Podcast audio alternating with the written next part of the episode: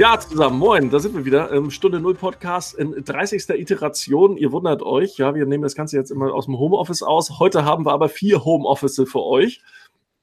Außer Wilbert, der ist, glaube ich, im Büro. Der, der, der schummelt. Obwohl, der, der wohnt, glaube ich, im Büro. Gut. Ähm, aber sonst mit den üblichen Verdächtigen, Wilbert Hirsch und Henning Vöpel. Aber wir haben auch noch einen Gast dabei, den Henning Fährmann. Der hat nämlich heute einfach mal irgendwo unter unseren alten, Folge 28 hat er, glaube ich, geschrieben. Nee, nee, nee, hier. Das müssen wir noch mal ein bisschen genauer besprechen. Und deswegen habe ich gleich zu Henning gesagt, komm, dann komm doch einfach mal mit. So, wir haben Wein noch nicht zum Vorstellen, was einfach zu früh ist für unsere Leber. Deswegen überspringen wir das. Das machen wir das nächste Mal wieder. Und ich überlasse den Hennings mal kurz das Thema zu verorten. Einigt euch, wer anfängt. Ja, dann stelle ich meine Frage gleich nochmal, und zwar in die Runde. Ähm, ich investiere ja selbst als Unternehmer in die digitale, in digitale Technologien. Was machst du denn überhaupt, Henning? Vielleicht stellst du dich ganz kurz vor, weil die Leute kenne ich ja noch gar nicht. Ach so, ja, alles klar. Henning Fährmann, äh, Unternehmer. Ich habe, äh, leite zwei Unternehmen, die mir auch gehören. In einem einen entwickeln und produzieren wir ähm, High-Performance-Aluminium für den 3D-Druck, aber auch Guss, die Gussbranche. Wir verbinden Ode New Economy und in einem anderen Unternehmen äh, produzieren wir maßgeschneiderte Spezialfenster für Megayachten, Forschungsschiffe ähm, mit viel Hightech, jetzt neuerdings Augmented Reality ähm, und ähm, Intelligenz, wie man so schön sagt. Ähm, meine Company ist 125 Jahre alt, also wird sie im Oktober.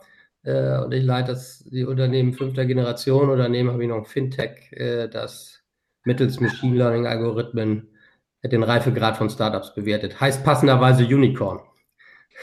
ja, hier so, so Genau, ganz genau. Ganz ja. Genau. Erzähl nochmal, warum, äh, genau, was, was würdest du gerne mal mit uns besprechen? Ja. Ähm, was mir fehlt an der Diskussion, ähm, wie wir äh, eine Gesellschaft und ein Wirtschaftssystem transformieren, ist, wie wir dabei den Wohlstand erhalten. Konkret gesagt, das BIP, was wir jetzt aktuell erwirtschaften, äh, müssen wir in der Zukunft auch erwirtschaften, sonst, sonst äh, werten wir uns ja ab sozusagen. Und das will mit Sicherheit hier niemand in der Gesellschaft. Und was mir fehlt, ist der, der Versuch, quantitativ darzustellen, wie man mittels Zukunftsindustrien die aktuellen Industrieeinnahmen ablöst und ersetzt. Okay. Du hast vor dem Vorgespräch gesagt, beschleunigte Disruption. Oder ja. der, äh, der Kapitaldarwinismus vielleicht auch. Das habe ich nicht gesagt. Das habe ich jetzt gesagt. nee, Kapitaldarwinismus ist ja was anderes. Also ich sehe, mir kommt es vor, als befinden wir uns gerade unter einem Brennglas.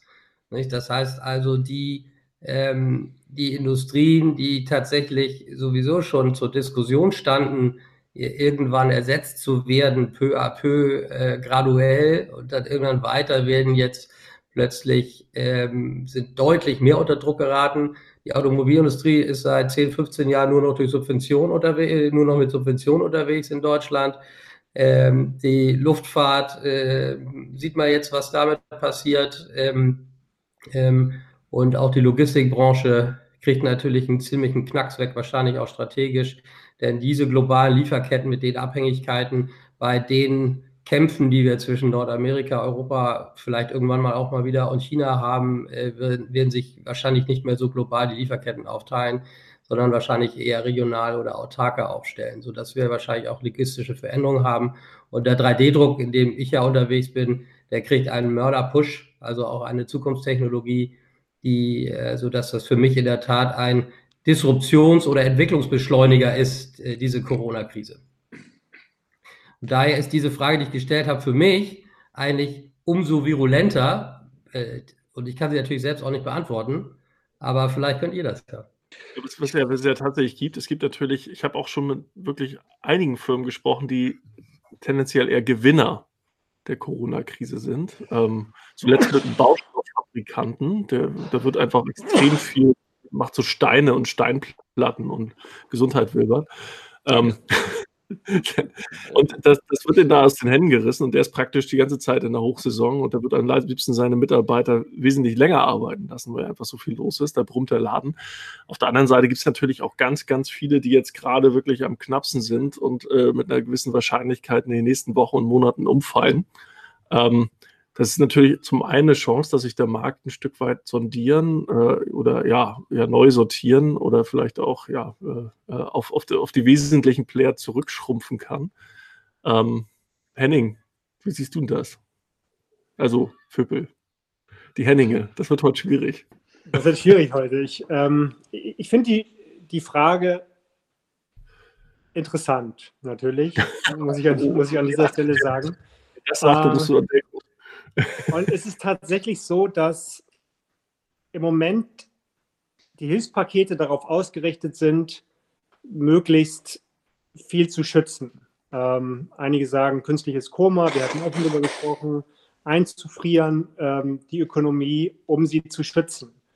Ähm, ich kann mir vorstellen, dass wir, je länger das dauert, tatsächlich ähm, dazu übergehen müssen, zu fragen, ähm, müssen wir nicht, in den USA wird gerade viel darüber gesprochen, ob wir eine Reallokation, so nennen Ökonomen das, Reallokation von Arbeit und Kapital zulassen müssen, weil wir können heute nicht alle schützen vor der Disruption oder auch unmittelbar vor den Folgen von Corona.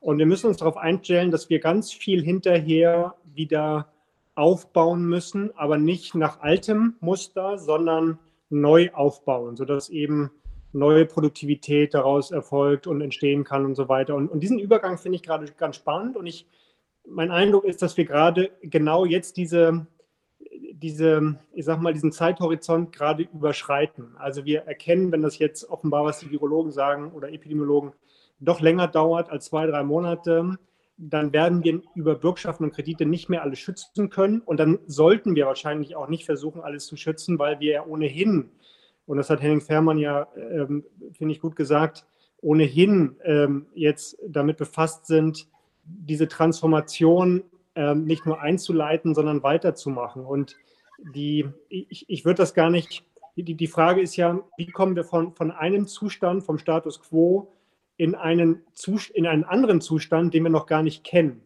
Und das ist ein, ein Pfad, eine, eine Optimierung, sage ich mal, unter Unsicherheit. Und äh, das ist in der, in der, Tat die große, die große Frage. Wie, wie können wir eine gewaltige Volkswirtschaft mit, mit, mit, mit hohem technologischen Grad und, und tiefer Wertschöpfung transformieren? Das ist überhaupt nicht trivial und wir haben natürlich viele Nebenbedingungen. Eine davon ist die gesellschaftliche Stabilität, die auch jetzt, je länger dieser Zustand anhält, auch nochmal äh, getestet werden könnte. Also äh, mein, mein, Statement ist im Moment nicht mehr zu sagen, als dass die Frage von Henning Fehrmann extrem relevant ist, gerade, und du hast es ja gesagt, das ist ein Brennglas für, für ganz viele Entwicklungen.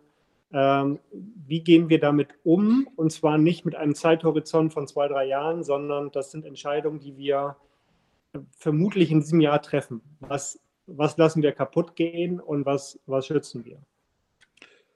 Aber ist denn nicht in dem Zusammenhang vielleicht äh, auch ein Thema, was wir ja auch häufig äh, am Wickel haben, äh, das Steuern äh, solcher Prozesse, wenn wir jetzt feststellen, dass zum Beispiel systemrelevante Dinge, du hast das Allokation, Reallokation, wie hast du es genannt? Reallokation, ja. Reallokation ähm, dass wir eben äh, davon abhängig sind, bestimmte Artikel dann doch hier zu haben.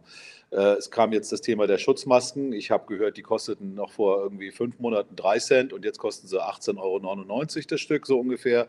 Ähm, das natürlich, die Sachen sind ja deshalb weggewandert, weil man uns mit unglaublichen Preisen gekommen ist. Also was die Chinesen teilweise eben angeboten haben, das war natürlich für hier überhaupt nicht zu machen. Gleiche gilt für die, für die indischen Produktionsstätten, wo jetzt ja sehr viel äh, Medikamente zum Beispiel dort gemacht werden. Übrigens natürlich auch unter praktisch unter, unter Umgehung ganz bestimmter Vorschriften, die wir hier haben oder auch bestimmter Schutzvorschriften.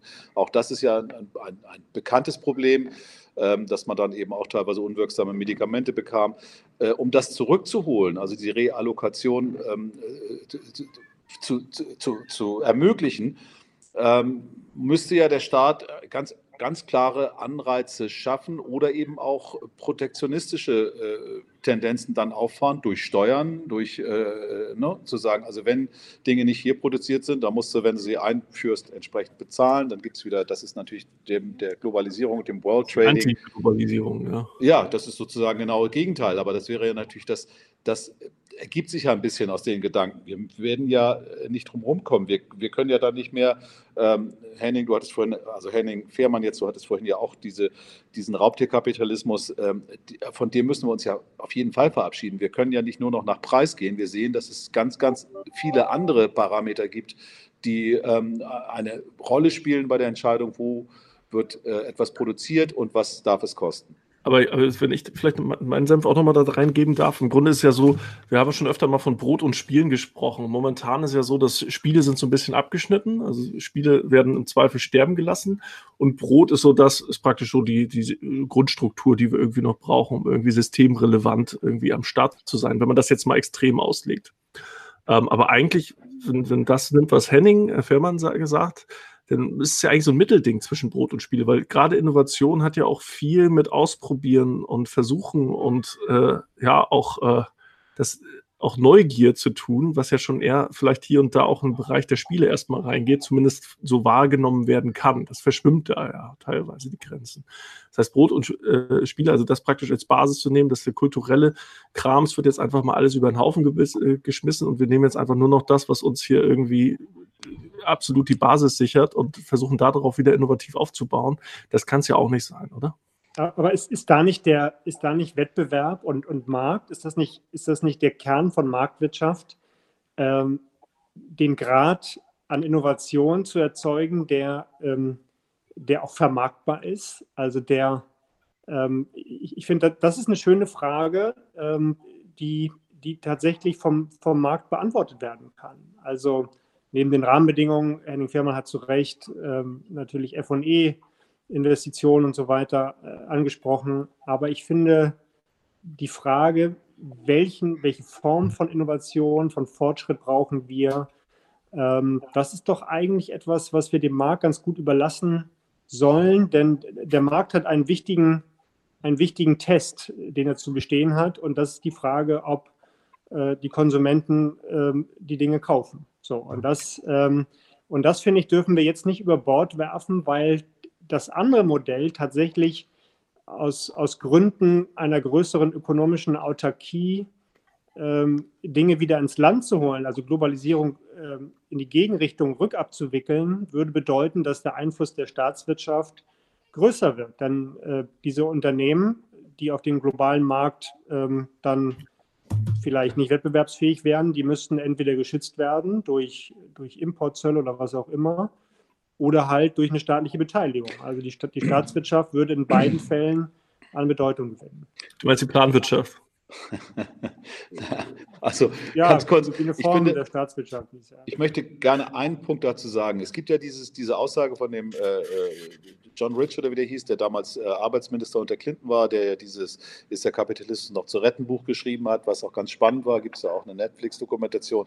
Und ich finde, er hat etwas äh, ganz Entscheidendes dort gesagt. Er hat gesagt, der Kapitalismus, die Marktwirtschaft ist ja nicht vom Himmel gefallen, sondern die haben wir entwickelt als Gesellschaft. Und wir haben sie entwickelt und haben uns natürlich bestimmte Regeln gesetzt, weil ohne Regeln funktioniert es nicht. Was wir in den letzten Jahrzehnten gesehen haben, ist, dass die Regeln immer mehr aufgeweicht worden sind, mit genau dem Argument, was du gerade auch in den Mund genommen hast, nämlich der Markt regelt es. Äh, der Markt äh, regelt sich, äh, spielt sich darauf ein. Das ist aber, wie wir ja sehen aus der Zeit, ähm, ein bisschen nach hinten losgegangen, weil äh, der Markt äh, so eine Eigendynamik bekommen hat, der eben unter anderem dafür gesorgt hat, dass bestimmte Sachen nicht mehr äh, lokal produziert werden können, weil es überhaupt nicht mehr wettbewerbsfähig war.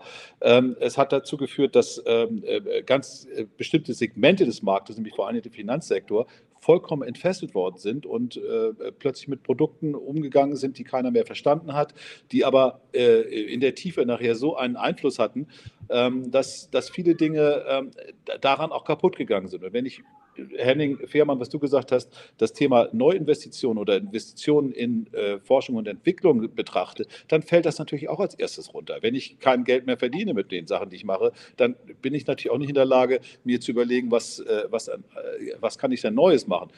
Vielleicht ja, wenn ich im besonderen Druck bin, aber eigentlich ist das, läuft das gegeneinander für mich. Also diese Marktfreiheit, die du gerade. Aber, aber Wilbert, ähm, du, du, hast vollkommen recht. Und das hat natürlich damit zu tun, dass wir in, in vielen Bereichen eben keine funktionierenden Märkte äh, mehr haben. Und ähm, Hayek hat ja immer gesagt, der, der, sprach ja immer vom Markt als Entdeckungsverfahren. Also der hat nicht, nicht unbedingt die, die Effizienz im, im statischen Sinne der, der Märkte gesehen, sondern gesagt, dass Märkte ist ein und, und Wettbewerb im, im Kern ist ein, ein wunderbarer Mechanismus, um, äh, um, um ein Entdeckungsverfahren äh, zu initiieren. Und das, das zweite Gute an Märkten ist, an funktionierenden Werk Märkten wohlgemerkt, ist, dass wir den Konsumenten eine, eine Wahl geben. Ein, äh, we leave them a choice. Das ist das, ist, das, ist das äh, Schöne an Märkten, dass wir am Ende äh, den, den Konsumenten die, die Wahlfreiheit geben, äh, das zu konsumieren, was sie, was sie wollen. Also Henning, du merkst, du musst dich hier durchsetzen, Henning. Ja, ja, ich merke das schon. Ähm, ich würde ganz gerne, ähm, ich habe um 16 Uhr Anschlusstermin, habe ich gerade, hat mich gerade immer ein digitaler Kalender erinnert, aber das macht nichts.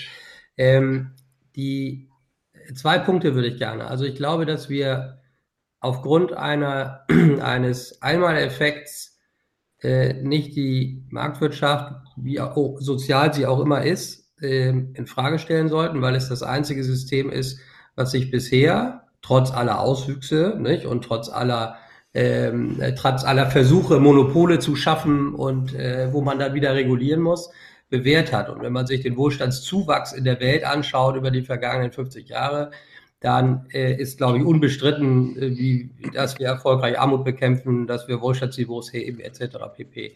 Mir geht es eigentlich vielmehr um eine praktische Fragestellung. Also zum einen natürlich äh, immer unter dem Postulat, die Wirtschaft erneuern, nicht? Die, die von der Industrie in die Wissensgesellschaft führen, wo ich mir immer die Frage stelle, ähm, wie gesagt, als jemand, der ja eher eigentlich auf der ne, Wissensseite steht, ähm, wir haben derart hohes Wohlstandsniveau, wie bringen wir das rüber. Und ich kann das selber anhand meiner eigenen, äh, meines eigenen oder meiner eigenen Unternehmen im Kleinen relativ gut beschreiben. Was haben wir gemacht? Wir haben in äh, zum Teil extrem herausfordernden Zeiten, haben wir nie aufgehört zu forschen und zu entwickeln. Und zwar, wie gesagt, 10 bis 20 Prozent des Jahresumsatzes jedes Jahr. Und zwar sowohl in der Weltwirtschaftskrise als auch wenn wir äh, als auch ähm, durch Einmaleffekte, die alles andere als schön waren. Ähm, und nur so haben wir es geschafft, tatsächlich digitale Produkte zu, äh, zu entwickeln, die natürlich auch immer viel später kommen, als man denkt. Ne? Das ist ja auch das Klare, Klare dabei. Wobei wir relativ treu sind, was unsere Planung angeht.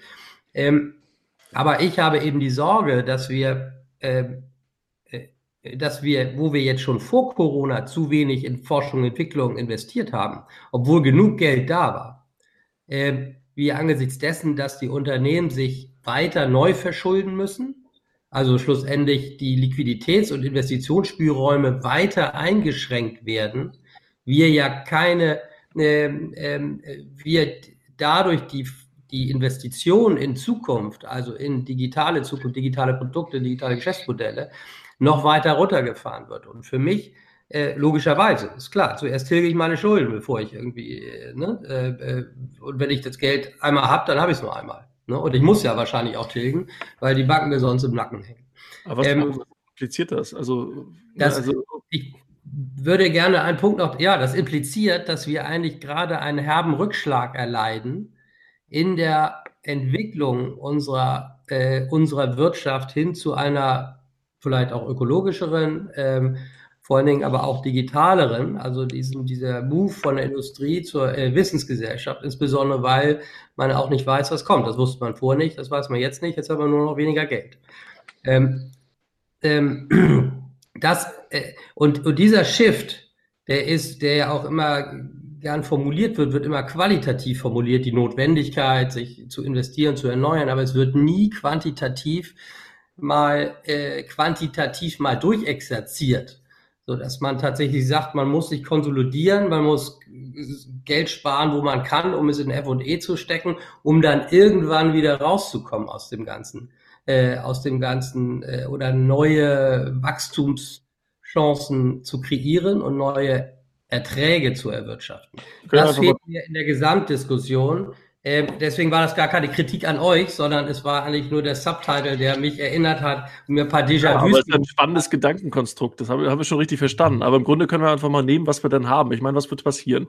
Jetzt ist es ja so, wer ist von der Krise vor allem getroffen? Es ist halt vor allem der Mittelstand. Äh, vor allem äh, Dienstleistungen, wo du nicht genau sagen kannst, das sind meine Einkommensrevenues in den nächsten Monaten, wo es halt auch ein bisschen unsicher ist.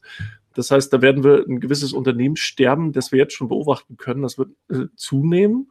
Es wird sein, dass Unternehmer versch verschuldet aus dieser Krise rauskommen, weiter hoch verschuldet, wie Henning eben schon gesagt hat. Und es wird so sein, dass insbesondere Leute, die jetzt nicht besonders gut ausgebildet sind, äh, ihren Job verlieren so insbesondere in, in der Gäste Restaurant. Ich gerne noch mal ein bisschen eskalieren wollen. Was wir haben, ja. ist eine dramatische Situation. Wir haben im März 2009, das war die Hochzeit der Weltwirtschaftskrise, ähm, hatten wir in Deutschland 23.000 Anträge von Unternehmen für Kurzarbeit. Wir hatten Ende März 2020 470.000 Anträge auf Kurzarbeit. Ne? Wenn man Kurzarbeit anmeldet, heißt das, man hat die Überstunden schon alle abgebaut. Das heißt also, die Unternehmen kommen nicht irgendwie aus einer Bombensituation, sondern sie kommen viele aus einer Situation, wo sie im Juli, August, also im dritten Quartal des davor, äh, vorangegangenen Jahres aufgrund schon schwächelnder Konjunktur sowieso schon alles abgebaut hatten und jetzt nicht äh, strotzen vor Selbstbewusstsein und mit dicken Ebits versehen äh, jetzt durch diese Krise rauschen. Wir haben vom Verband der Familienunternehmer, ähm, äh, da haben wir natürlich super Zugriff, äh, da wird auch immer sehr gut ge gewotet ähm, haben wir eine repräsentative Umfrage, die sagen, ein Drittel der, der Familienunternehmen, das ist ja der Mittelstand, äh, hält drei Monate durch. Das heißt, wir reden hier bei ein Drittel von über einer Million Unternehmen. Ne, das heißt, wir reden hier über Größenordnung, die, ähm, die derart exorbitant sind, dass das ein Klacks war. Das war ein leichtes Lüftchen in 2008, 2009, was da passiert ist, gegenüber dem, was hier passiert, wenn es zu lange dauert. Äh, ich will jetzt aber nicht nur schwarz malen, ich will nur die, den Level nochmal klar, klar setzen, wo wir da sind. Ja. Aber wir erleben ja auch, dass jetzt langsam die Wirtschaft wieder hochgefahren wird. Anders als die Finanzkrise ist ja so, da war es nicht so richtig absehbar, wann wird das wieder ein Ende haben. Und hier ist es ja so, dass es ja irgendwo schon noch einen gewissen Horizont hat von zwei, drei Monaten, wo man doch irgendwie ganz gut mit planen kann. Heißt, wir haben vielleicht Faktor 20, die Kurzarbeit beantragt haben. Auf der anderen Seite ist die Wahrscheinlichkeit, gerade wenn die Wirtschaft jetzt wieder anfährt, dass zumindest einige wieder an den Normalbetrieb übergehen können. Viele sind aber global vernetzt, beziehungsweise deren Kunden sind wiederum global, vernetzt. Da wird es halt eher langsam losgehen. Das ist halt die Frage. Ne? Es ist halt nicht same, same, but äh, wie 20, 2009, aber äh, du hast schon recht. Also ich glaube tatsächlich, dass es betrifft halt tatsächlich wirklich jeden und weltweit. Und das ist halt Novum. Es gibt natürlich auch noch, eine, äh, noch etwas schwärzeres Szenario und äh, das ist natürlich die Frage, was passiert eigentlich mit diesen enormen Schulden, die jetzt, also enorme Schulden, die jetzt gemacht werden und die auch teilweise natürlich von einigen Staaten, wir haben ja das Ganze auch immer im Kontext der europäischen äh, Außenwirtschaft gesehen, von einigen Staaten schon gemacht worden sind, die also schon hoffnungslos überschuldet waren. Äh, das Gleiche droht uns ja auch. Wie sieht das denn aus? Äh, Staatsbankrott ist ja auch nochmal eine Option, die sich dann am Horizont abzeichnen könnte. Beziehungsweise das ist ja eine sich selbst erfüllende und auch beschleunigende Entwicklung. Wenn, Henning, du hattest gerade gesagt, bis zu ein Drittel der Familienunternehmen könnten nur drei Monate durchhalten. Und äh, ich möchte sagen, Oliver, auch äh, in dieser Zeit können wir nicht wirklich Vorhersagen treffen, ob die denn auch in drei Monaten wieder back to normal sind. Ich bezweifle das sehr. Aber das eine oder das andere ist ja eigentlich sich selbst äh, beschleunigende ähm, äh, Reaktion, die dann stattfindet. Ähm, darf ich, entschuldigt, wenn ich da jetzt nochmal eingreife und mich da reinretsche. Ich habe noch zwei Minuten. Ähm, und ähm, daher würde ich äh, ganz gern noch ganz kurz äh, wie Unternehmer sind, ein positives Szenario. Also ne, äh, danach könnt ihr euch gerne über Währungsschnitt und, äh, und Euro-Rettung unterhalten. Schuldenschnitt. Ähm, oder, ähm, oder Schuldenschnitt, genau. Ähm, ähm, ich glaube, wir kommen nur durch eine Lösung raus. Und die eine Lösung heißt Vision, klare Perspektive Richtung Zukunftstechnologien und sofort liquiditätswirksame Erleichterung von Investitionen in Forschung und Entwicklung. Sei es, dass die Sozialversicherungsbeiträge von Mitarbeitern übernommen werden, die in F&E arbeiten. Sei es, dass wir 100% Finanzierung von äh, Wissenschafts-, Wirtschaftsvorhaben haben. Sei es, dass wir, was auch immer, dass wir tatsächlich, ähm, also wirklich richtig äh, derart starke Anreize schaffen, und gleichzeitig konsequent auch in den Aufbau von, äh, von, von äh, oder proaktive Ansiedlung von, äh, von Pionierunternehmen äh, gehen, äh, in, von Zukunft, in Zukunftstechnologien, sei es da eben, äh, ne, äh, kennen wir nur alle die Digitaltechnologien, ähm, äh, und Hamburg sich dann da auch konzentrieren muss auf drei, vier, fünf, äh, drei, vielleicht vier, die sie gut können, ähm, um den Unternehmer, die ja auch immer wieder aufstehen, eine ganz klare Vision zu geben, denn ohne Vision wird nicht investiert. Ne, das war, wie gesagt, schon vorher so. Und zum Zweiten derartige finanzielle Anreize zu schaffen, dass keiner drumherum kommt zu investieren.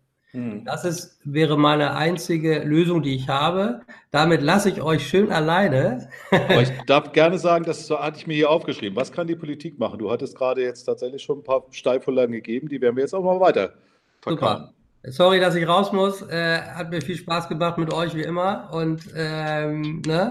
anderer Platz, äh, gleiches Thema oder andersrum. Bis dann. Genau. Alles Gute. Alles Gute. Ciao. Danke. Ciao, ciao. Aber ähm, Henning, jetzt brauche ich nicht mehr Henning, Henning zu sagen, sondern reicht ein Henning. Äh, wie ich gerade äh, gesagt habe, ich hatte mir eine Notiz gemacht, was kann denn die Politik machen, um Forschung und Entwicklung, um die Zukunftstechnologien äh, und auch Zukunftsmärkte äh, zu enablen. Und äh, Henning Fehrmann hatte ja gerade so ein paar Stichworte gegeben. Vision, klare Perspektive und vor allen Dingen liquiditätswirksame Leistungen, ob das über Sozialabgaben oder besondere Förderungen ist. Ähm, äh, auch das sind natürlich Dinge, die in einer freien Marktwirtschaft ja wieder ein besonderes Augenmerk erfordern, denn es sind, es sind Subventionen. Es sind, äh, es sind gegebenenfalls eben auch steuernde Leistungen. Wie sieht denn das aus, der, aus, aus, aus eurer Sicht aus?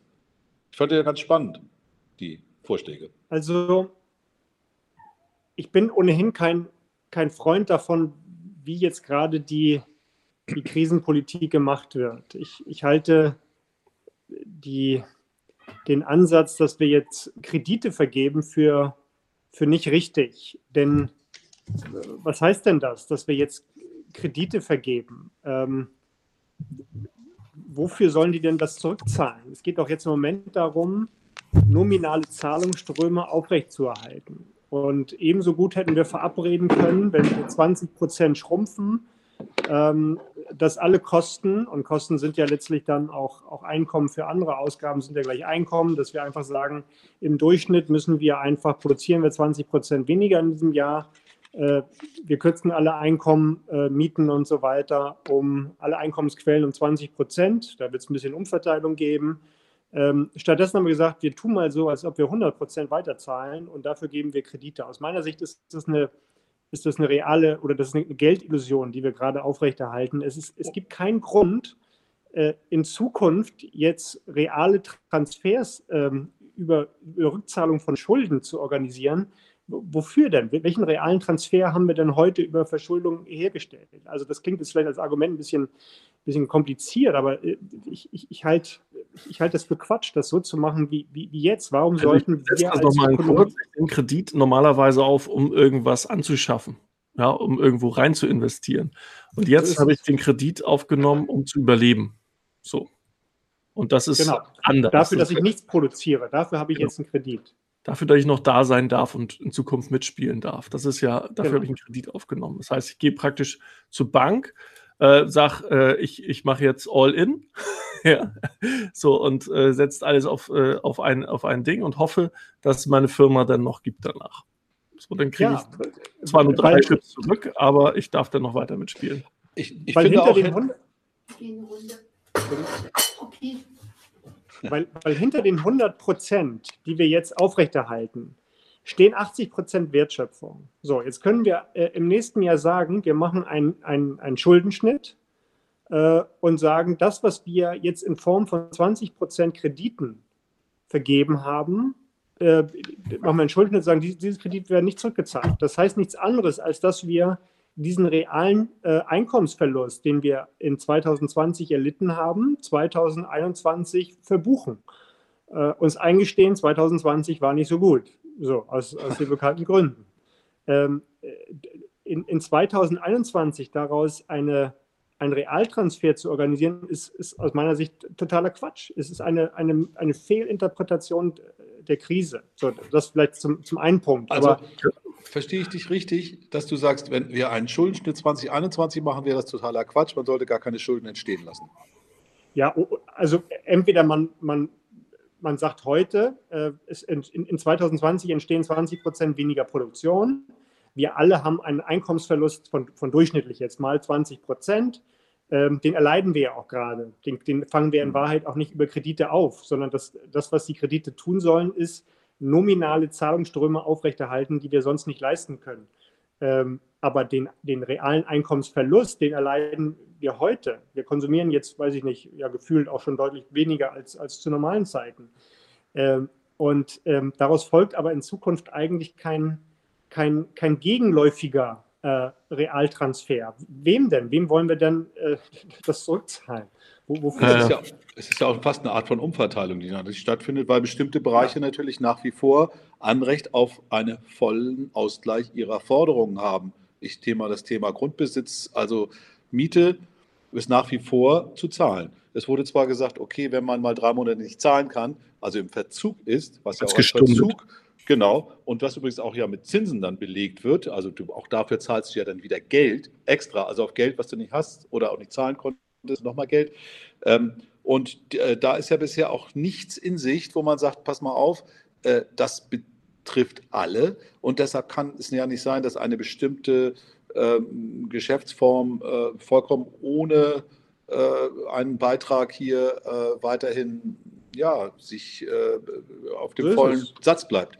Also da sind natürlich. Die Kapitaleinkommen müssten auch um 20 Prozent im ja. Schnitt äh, reduziert werden. Das heißt, eigentlich, wir könnten auch jetzt sagen, statt Kredite zu vergeben, ähm, äh, alle, alle Gehälter, Mieten, äh, Löhne, Zinsen und so weiter werden um 20 Prozent gekürzt. Richtig. Und wenn wir da mit dem frei werdenden Kapital könnte man natürlich auch Dinge, die ähm, Henning Fehrmann gerade postuliert hatte, äh, natürlich auch eher anschieben, indem man zum Beispiel eben äh, bestimmte frei werdende äh, Beträge dann auch wieder investiert in Forschung und Entwicklung. Real werden ja die Gehälter gerade, ich überlege gerade Kurzarbeit, 100 Prozent, 60 Prozent des äh, Nettolohns. Also mhm. da werden die Gehälter ja tatsächlich um 40 Prozent Richtig, also 20 ist auch, ist auch noch sehr nett, sehr moderat. Obwohl die Leute bereit wären, auch acht Stunden zu arbeiten. Die arbeiten dann ja nicht.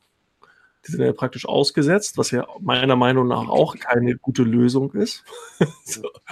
äh, weil die Firmen ja auch dann gar keine Chance haben, irgendwie andere Geschäftsbereiche oder überhaupt FE oder ähnliches zu machen. Äh, einfach mal mit eigenen Themen oder eigenen Produkten zu beschäftigen, mit denen sie danach rausgehen könnten. Ne? Also ich hätte ich hätt gesagt, okay, Staat übernimmt Kurzarbeitergeld, aber die Leute arbeiten normal weiter. Ja, aber ich finde auf der anderen Seite. Dass, der, und der Arbeitgeber füllt auf. Ja. Auf normal. Also äh, auf der anderen Seite ist natürlich gerade eine Zeit, wo, also das sehe ich zumindest, beobachte ich das jetzt hier im kleinen Kreis, dass man sich über viele Dinge Gedanken macht, wie man sein Geschäft äh, weiterführen will in Zukunft, dass man eben auch auf digitale Lösungen vielleicht jetzt mehr setzt. Also so eine Art Mini-F und F und E passiert natürlich in der Krise aus meiner Sicht schon, einfach weil auch Zeit da ist, die du gerade gesagt hast. Ich habe jetzt auch Mitarbeiter, Mitarbeiter gebeten, sich mal Gedanken zu machen, wo wir denn noch äh, äh, Bereiche haben, in denen wir was Neues entwickeln können. Insofern, mm, ja, dadurch, dass die, diese Arbeitszeit ein bisschen freier wird, heißt es ja nicht, dass die Leute nicht denken können. Und vielleicht ist das natürlich auch ein Effekt, der stattfindet. Aber im Großen und Ganzen glaube ich schon, dass da mehr passieren muss. Ja, die allermeisten Leute können normal arbeiten. So, ist einfach so. Die sitzen gerade zu Hause und drehen Däumchen großen Teil der Zeit. Klar hast du den Kinder teilweise noch zu Hause, aber viele die, die wenigsten haben jetzt gerade betreuungsintensive Kinder, wie ich jetzt gerade, ja, die einfach zu klein sind, um irgendwie selber was zu machen. Die haben noch genug könnten überhaupt noch arbeiten. Jetzt sind aber alle auf Kurzarbeit runtergesetzt. Klar muss man sich tatsächlich mit sich selber beschäftigen, überlegen, was sind Optionen für die Zukunft. Logisch, dreht man ein bisschen Däumchen und überlegt, was geht eigentlich noch, wenn das und das nicht mehr geht. Das ist ja ein ganz normaler Überlebensinstinkt am Ende des Tages.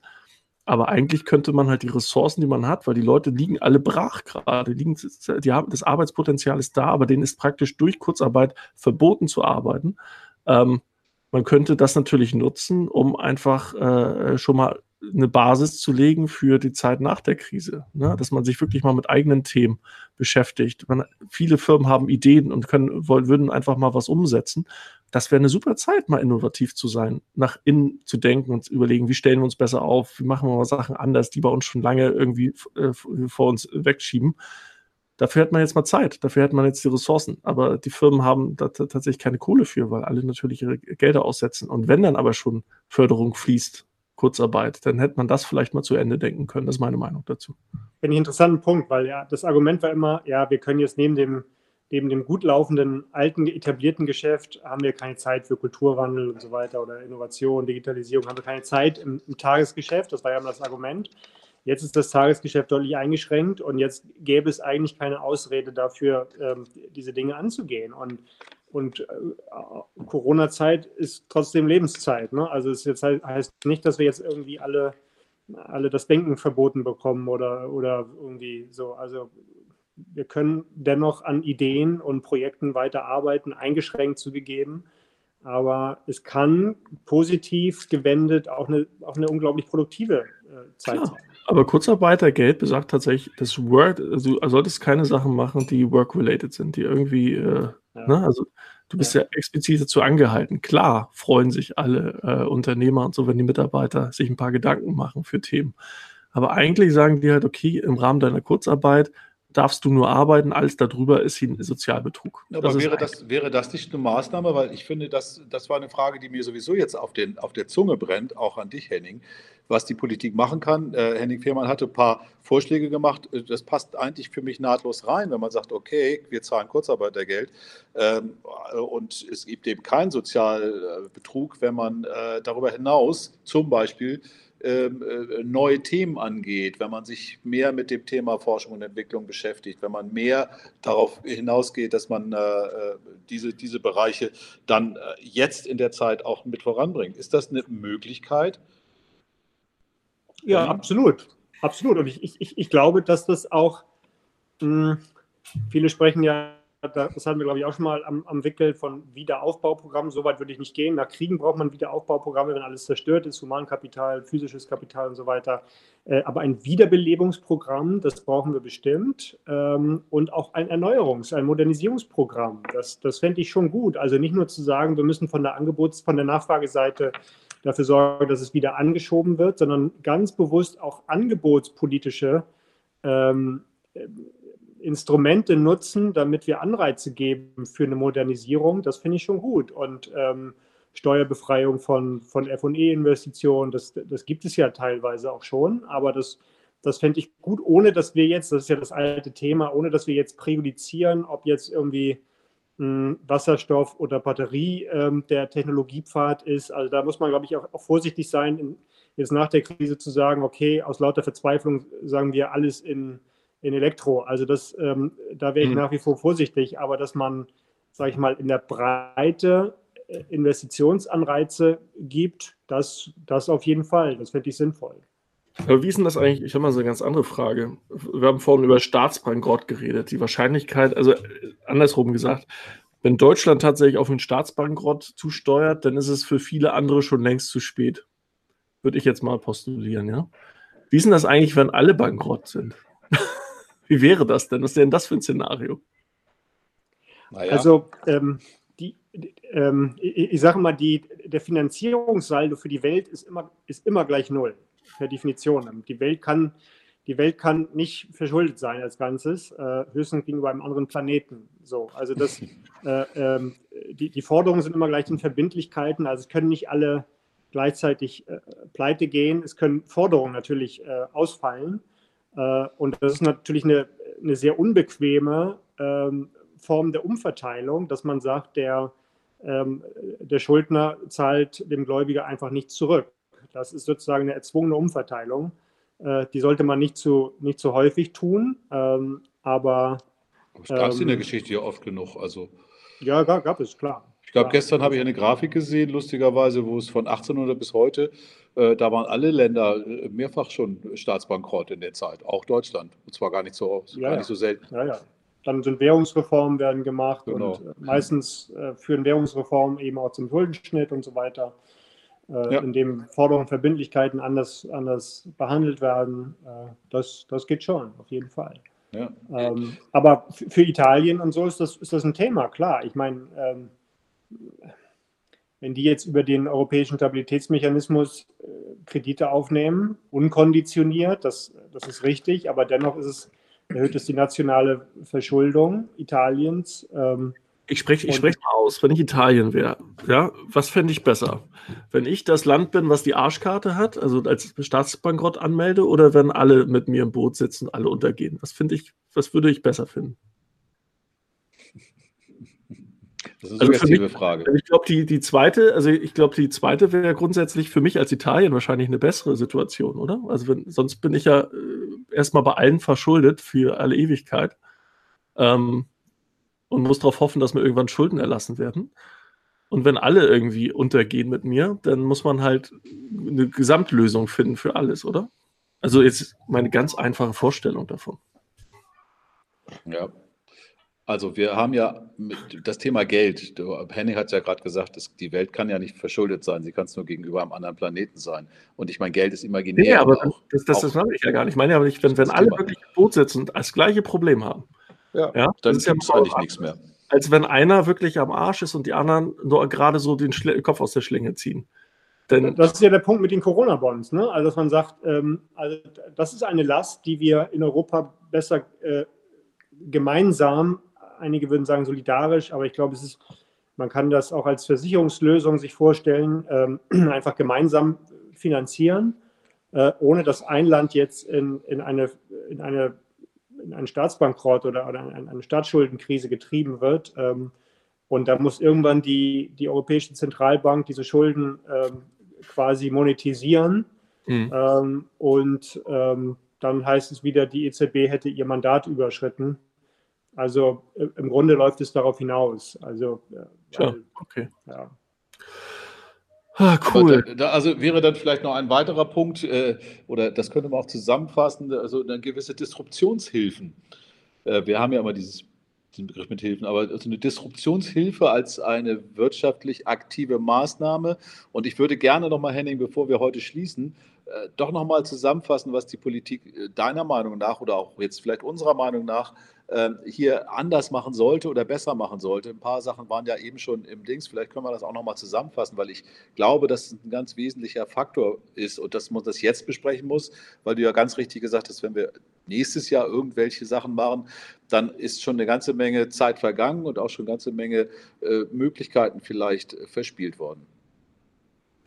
Ja, also wir, wir reden ja auch immer ganz viel von von Verschleppung, von Strukturwandel. Und ähm, tatsächlich ist es so, dass Schumpeter hat immer gesagt, kreative Zerstörung, schöpferische Zerstörung, ähm, das ist es jetzt. Es, es, wird auch zerstört, Dinge zerstört, die vielleicht nicht zerstört werden sollten. Ich will auch nicht, nicht zynisch werden, aber natürlich ähm, reden auch ganz viele von sogenannten Zombie-Unternehmen, also Unternehmen, die eigentlich nicht mehr wirklich produktiv sind, die, die halten sich gerade eben noch so, auch durch das geringe Zinsniveau. Ich bin kein Anhänger dieser Theorie, um das ganz klar zu sagen. Aber weiß ich nicht, Virus Kills Zombies ist, ist sicherlich auch, auch so ein Bild, was man haben kann. Also, dass, ähm, dass ganz viele Leute und Unternehmen natürlich an Geschäftsmodellen hängen, die, die nicht, wirklich, nicht wirklich produktiv sind. Und dass es vielleicht hinterher eine Chance gibt, in ganz vielen Bereichen zu sagen, okay, dieses Restaurant war vielleicht zu viel, dieses Theater war vielleicht irgendwie, hat nicht, hat nicht wirklich ein gutes Programm gehabt und so weiter. Keine Ahnung. Also, ähm, aber auch, auch mittelständische Unternehmen, die irgendwie Geschäftsmodelle hatten, die irgendwie ausliefen. Äh, und insofern kann das eine vorgezogene, beschleunigte beschleunigter Strukturwandel sein, der nicht, der in wachstumstheoretischer äh, Hinsicht nicht, nicht negativ sein muss. Gut, aber begleiten wir den als, also begleitet die unsere Regierung jetzt einen Strukturwechsel oder die, was du gerade erwähnt hast, oder äh, versucht sie. Im Moment quasi, tut sie das Gegenteil, glaube ich. Sie versucht den alten Zustand wiederherzustellen. Ja. Wenn, ja. was aber nicht möglich ist, wie wir wissen, weil das Geld ja irgendwie weg ist. Das kommt ja nicht wieder. Also ich glaube, ich glaube, es ist ja so Phasenthema. Ja? Also momentan als Regierung bist du ja gewählter Vertreter des Volkes, auch der Unternehmer. Das heißt, du musst ja schon versuchen, zu einem gewissen Zeitraum zumindest den Status quo herzustellen. Ab einem gewissen Punkt wird einfach klar, der Status quo in der Form ist nicht wiederherzustellen. Lasst uns das Beste aus der Situation machen und gucken, was gerettet werden kann und was auch sinnvoll äh, zu fördern und zu fordern ist in diesem Fall. Ne? Also absolut. Es ist ein Eskalationsthema, glaube ich. Ne? Also dass man das dann einfach schaut, okay, wir lassen uns mit den, mit den, mit den Staat tatsächlichen Rahmenbedingungen arbeiten, aber erstmal gucken, dass man das rettet, was zu retten ist. Absolut. 100% äh, naja. Zustimmung. Ich glaube, es hängt von diesen Phasen ab. Ähm, Im Moment für eine bestimmte Zeit lässt es sich überbrücken und sollte man äh, die Dinge schützen. Ähm, und, aber ich, ich glaube, und das hat Henning Fehrmann ja auch gesagt, ähm, dieser, der Zeitraum, in dem sich die Ökonomie schützen lässt, äh, der Gesamtheit, der ist, der ist ausgesprochen kurz. Ja. Ähm, vermutlich nicht länger als die angesprochenen drei, vier Monate. Und alles, was darüber hinausgeht, wäre so ein, so ein Kipppunkt, ab dem man sagen müsste, okay, das geht nicht, wir brauchen eine andere Strategie, wir brauchen ein dezidiertes Wiederbelebungsprogramm, was ganz klar auch eine Erneuerungs- und Modernisierungsstrategie beinhalten sollte. Übrigens, vielleicht noch ein Punkt dazu. Wir haben ja in, der, in Europa ähm, das Problem, dass äh, Steuervermeidung sehr, sehr gut machbar ist. Ähm, ist Tür und Tor geöffnet. Ich gehe nach Luxemburg, zahle als Amazon dann da irgendwie 1,5 Prozent Steuern und dann kriege ich vielleicht noch was wieder aus irgendeinem Ausgleichsfonds, weil ich noch ein strukturschwaches Gebiet irgendwie unterstütze und äh, mach, äh, trag dieses Geld irgendwie aus dem Land, dass dir schlecht wird, ohne dass wir als Gesellschaft da was davon haben. Also ist das nicht jetzt gerade eine Chance, wenn zum Beispiel wir sagen, ja, wir machen Eurobonds, wir machen gemeinsame Sache bei der Vermeidung der Krise, aber dann müssen wir auch gleichzeitig gemeinsame Sache machen, dabei, dass alle Transaktionen, die in diesem Lande oder in, diesem, in dieser Region in Europa stattfinden, gleich hoch auch äh, zu besteuern sind und auch gleich hoch dann Werte bringen. Wilbert, das Fass hast du gerade aufgemacht. wir wollten gerade aufhören. Ja, okay. Ich äh, lasse es ja auch. Wir können es ja nochmal verschieben, aber ich finde, das ist schon ein Gedanke, das passt ineinander. Denn wir brauchen ja, wir brauchen ja in irgendeiner Form die Beteiligung dieser Unternehmen. Sonst geht es nicht. Und genau das Gleiche ist mit dem Grundbesitz und Kapital. Auch da müsste sich die Regierung mal eindenken, ob das tatsächlich cool ist, äh, Mieten nur zu Stunden oder ob man sagt, okay, für einen gewissen Zeitraum muss man einfach mal mit geringer rangehen. Sonst geht es nicht. Aber glaubt ihr nicht, dass wir da vielleicht mal eine Sonderfolge zu machen sollten? Also ja, das ich glaube, jetzt ja auch durch, aber mal kurz abgefrühstückt kriegen, wenn wir jetzt über Versteuerung von Firmen reden. Ähm, Cool. Wir sind jetzt nämlich auch schon über der Zeit eine ganze Weile. Deswegen äh, würde ich jetzt mal reingerätschen und sagen, hey, das war schön mit euch. Äh, auch mit äh, Henning, äh, ich weiß gar nicht, äh, Henning 1, Henning 2, A-Hörnchen, B-Hörnchen. Nee, ähm, schön, dass alle Henninge dabei waren und äh, Wilbert, du sowieso. Und das war schon, wow, 30. Folge in zweiter Staffel. Krass. Also wir sind ja schon mindestens bei 300 Folgen. Lass uns das nicht vertiefen. Und die vierte Corona-Folge, ne? Genau, wow. ja, ja, das war ja oh, heute ja? gar nicht, wir haben ja gar nicht Corona gesagt, außer ja. jetzt. Ähm, Krise, Krise, wir haben Krise gesagt. So gut. Ähm, kriegst du unseren Trailer auch wieder davor oder schaffst du das bei dir nicht? Der kriegt die Krise, außerdem kriegst du heute die Mitschnitt. Das, äh, das ist dein Termin, den du eingestellt hast. Egal. Äh, lass uns das nicht vertiefen. Äh, bewertet das Ding, äh, teilen bei Social Media und Co. Und äh, ja, Rock'n'Roll. Wir sehen uns bald wieder. Wahrscheinlich in dieser Konstellation online im Homeoffice. Alles klar. Tschüss. Ciao. Tschüss. Ciao, ciao.